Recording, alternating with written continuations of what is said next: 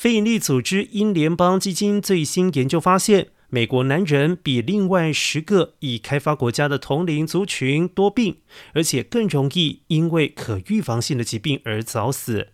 美国男性可预防性死亡或七十五岁前死亡的比率，每十万人有三百三十七人是可预防性死亡。英国第二，每十万人有两百三十三人；瑞士最低为一百五十六人。这一项研究主要关注财务障碍对美国男性保健习惯的影响。结果发现，低收入男性患多重慢性病比率较高。整体而言，在美国，低收入或者是常面临经济压力的男性，不大可能获得预防护理，负担医护费较有困难，更可能有身心健康的问题。